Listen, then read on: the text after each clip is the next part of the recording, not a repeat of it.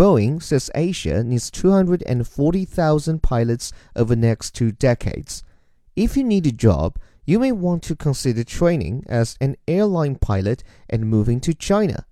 Boeing forecasts that the Asia Pacific will need the greatest number of pilots, technicians, and cabin crew over the next two decades.